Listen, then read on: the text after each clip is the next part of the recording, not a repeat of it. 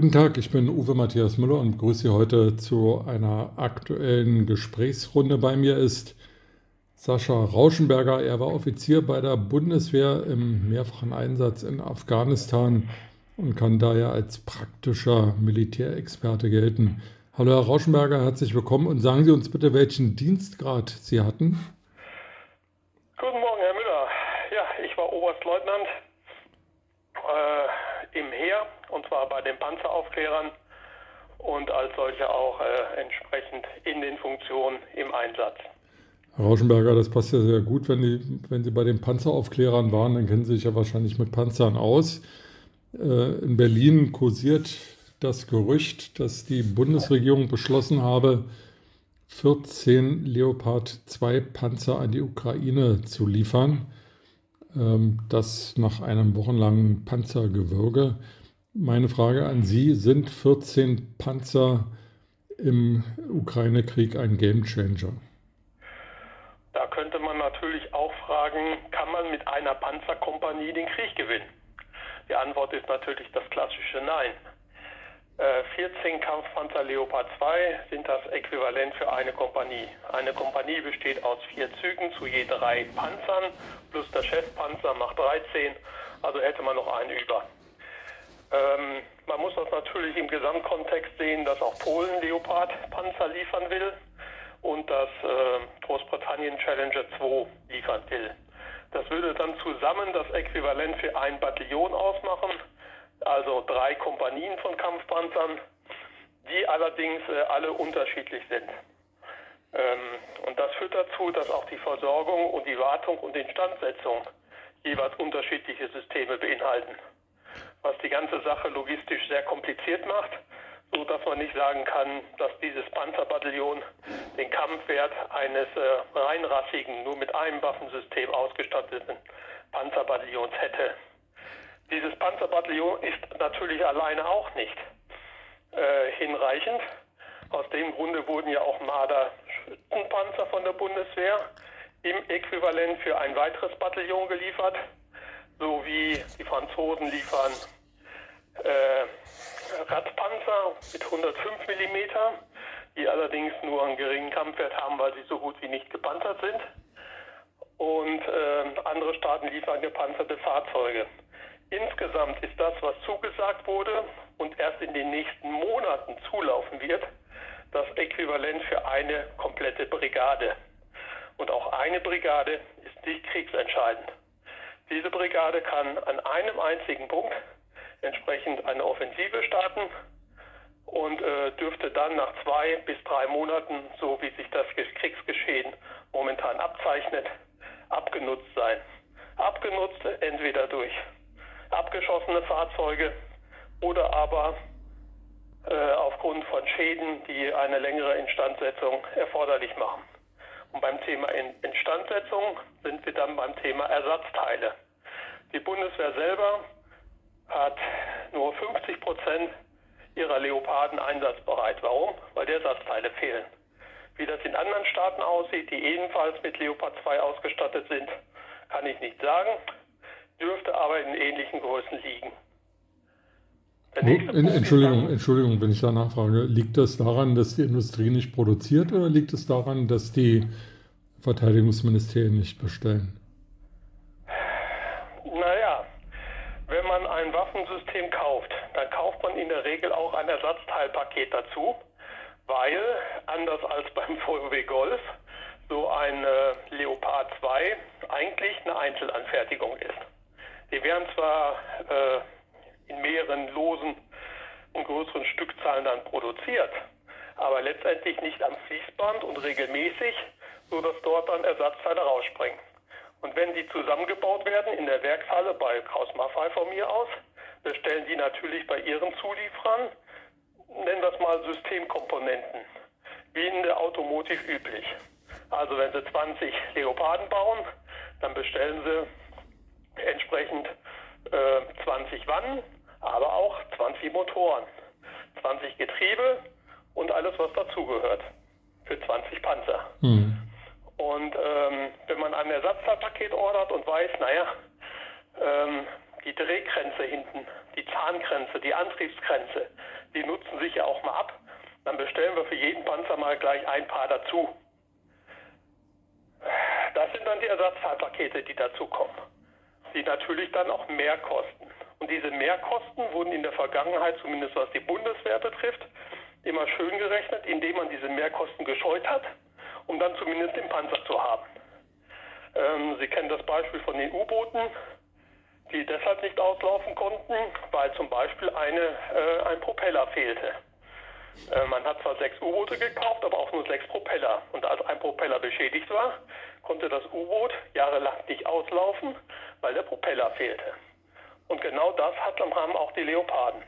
Also wir müssen auch die Ersatzteilkontingente betrachten. Und zwar die, die sich schnell abnutzen. Wie beispielsweise die Zahngrenze oder die Ketten. Und dann haben wir die Frage der Munition. Ähm, alles das, was wir geliefert haben, ist NATO-Kaliber und sind NATO-Waffen, NATO-Standard. Und der ist vom Kaliber her, also vom Rohrdurchmesser, anders äh, als die ehemaligen Warschauer Paktsysteme. Sodass wir dann auch logischerweise gezwungen sind, der Ukraine 120 mm Panzermunition, 20 mm Munition für den Marder, 105 mm für den AMX 10 von Frankreich und ähm, andere Kaliber zu liefern. Die Probleme, die da auftreten, haben wir beim Gepard gesehen, wo die 35 mm nicht verfügbar war. Und 35 mm ist auch nicht NATO-Standard.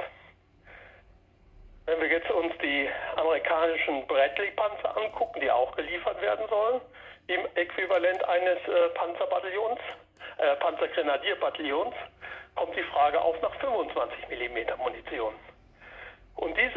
Munitionsvielfalt hat letztendlich schon in anderen Kriegen dazu geführt, dass logistische Ketten ziemlich schnell zusammenbrechen. Besonders dann, wenn man auf Spenden angewiesen ist. Weil die Ukraine ist nicht in der Lage, westliche Kriegsmunition zu produzieren. Um ehrlich zu sein, aufgrund der vielen Stromausfälle und zerstörten Fabriken und äh, von den Russen eroberten Produktionsanlagen äh, haben die sowieso schon Probleme, die Munition für die eigenen ehemals sowjetstämmigen Fahrzeuge und Waffensysteme zu produzieren. Und das führt unterm Strich dazu, dass die Ukraine einen massiven Munitionsmangel hat.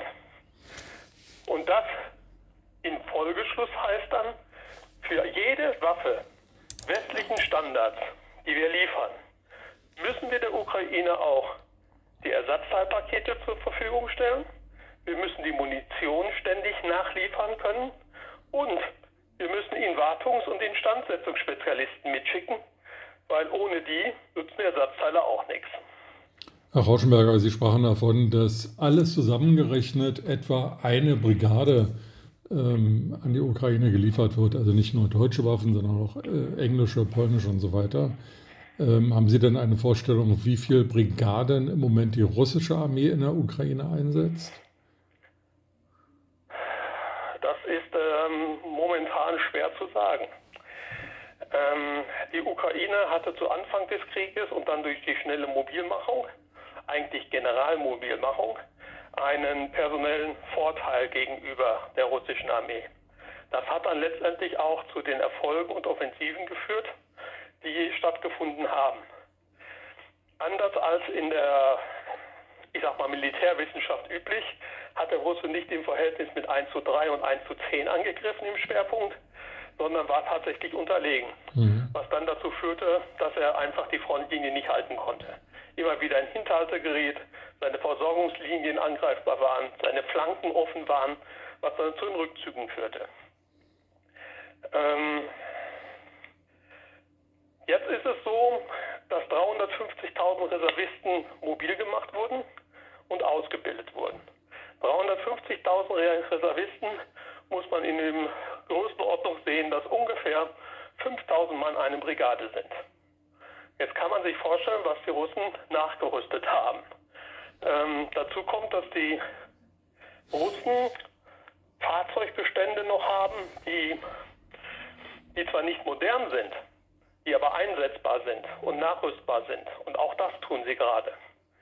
Äh, wir dürfen auch nicht vergessen, dass die Ukraine zu Anfang des Krieges schon über erhebliche Mengen an gepanzerten Fahrzeugen und Kampfpanzern verfügte. Es ist also nicht so, dass da jemand mit blanken Hintern angegriffen wurde. Die waren schon gut vorbereitet. Aber wie gesagt, dieses Material ist abgenutzt und sie können dafür die eigenen Ersatzteile und die eigene Munition nicht mehr herstellen. Aus dem Grunde sind wir auf westliche Spenden mit westlichen Waffen angewiesen. Wie ist denn nach Ihrer Einschätzung ein westlicher Panzer einzuschätzen, was Feuerkraft anbelangt, was Kampfkraft anbelangt, verglichen mit einem russischen Panzer? Also der Westen hat auf Qualität gesetzt, auf eine hohe Nachtkampffähigkeit äh, in Verbindung mit Verbundpanzerung, äh, mit einer ausgefeilten Sensorik und äh, einer sehr zuverlässigen Antriebstechnik. Die westlichen Panzer sind um einige schwerer als die russischen Pendants, äh, was die Panzer, was aufgrund der Panzerung allein schon ähm, ähm, nötig war. Dadurch haben sie natürlich auch ein hohes Eigengewicht. Und dieses hohe Eigengewicht von bis zu 70 Tonnen ist um äh, 23 Tonnen höher als das von den russischen Panzern. Ähm, wenn man jetzt außerhalb von Ortschaften und im idealen Panzergelände, was so eine ukrainische Steppe nur ausmacht, redet, dann haben die westlichen Panzer einen höheren Kampfwert im freien Gelände als die russischen. Jetzt hat sich aber leider gezeigt, dass der Kampf halt nicht in der Ebene stattfindet, sondern um Ortschaften rumherum und im Häuserkampf. Und dort haben Kampfpanzer in der Regel nichts zu suchen. Das ist maximal noch Sturmgeschütz und Feuerunterstützung. Der Kampfpanzer ist das Äquivalent von dem, was früher mal als Kavallerie war, mhm. wo man mit in kurzer Zeit Truppen schnell bewegen kann, um die lahme Infanterie und Adlerie drumherum, um Flankenangriffe zu lancieren und den Gegner von hinten zu packen. Also für schnelle, überraschende Vorstöße. Ähm, dazu ist der Panzer, der Kampfpanzer, immer noch das beste Abwehrmittel gegen andere Kampfpanzer.